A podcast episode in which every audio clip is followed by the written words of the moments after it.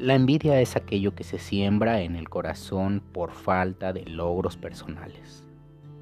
Algunas veces se maquilla de amabilidad, se pone perfume de cortesía y sale a la calle disfrazado de buena voluntad. Es mil veces más terrible que el hambre, porque es hambre espiritual. El envidioso. El envidioso se molesta ante la satisfacción ajena. Solamente se siente tranquilo al contemplar la miseria de otros. Por lo tanto, es estéril todo empeño en satisfacerlo.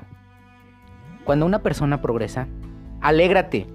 Sí, alégrate de sus frutos y verás cómo mañana con esfuerzo y sin envidia conseguirás el doble.